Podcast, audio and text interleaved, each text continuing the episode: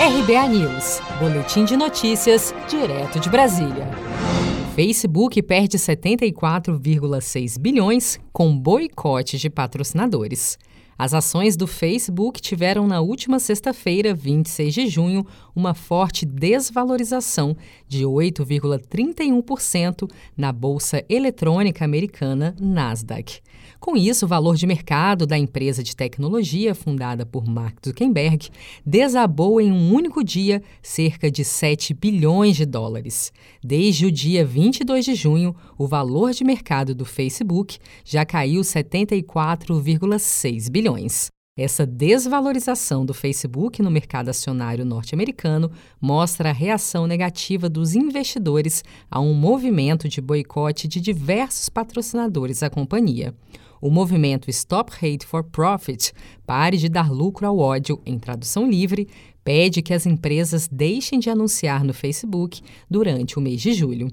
Grandes empresas de tecnologia como Google, Facebook e Twitter divulgaram nesta quinta-feira, 25 de junho, uma nota afirmando que o projeto de lei conhecido como PL das Fake News, abre aspas, ameaça a privacidade, liberdade de expressão e segurança de milhões de brasileiros. Fecha aspas. O projeto será votado na próxima terça-feira, 30 de junho.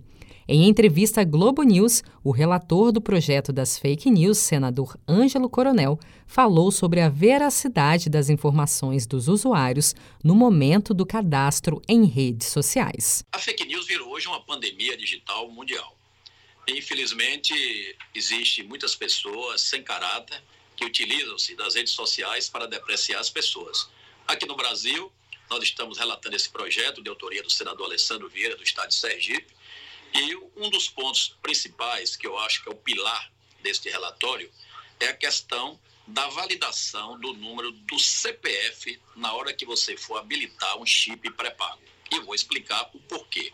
Hoje existe no Brasil uma indústria é, de pessoas sem escrúpulos que fornecem centenas de milhares de CPFs falsos de posse desses CPFs, existe uma falha na telefonia móvel no cadastro de um chip pré-pago, aonde uma URA, que é uma unidade de resposta audível, quando você coloca o chip para habilitar, ela lhe pede o CEP da sua rua e também o número do seu CPF.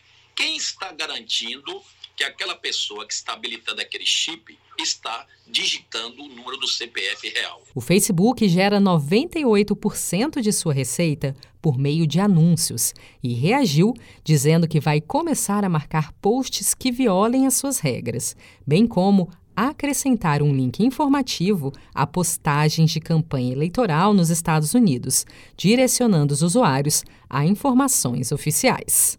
Você está preparado para imprevistos? Em momentos de incerteza como o que estamos passando, contar com uma reserva financeira faz toda a diferença. Se puder, comece aos pouquinhos a fazer uma poupança. Você ganha tranquilidade, segurança e cuida do seu futuro. Procure a agência do Sicredi mais próxima de você e saiba mais. Sicredi, gente que coopera cresce com produção de Gisele Monteiro, de Brasília, Daniele Vaz.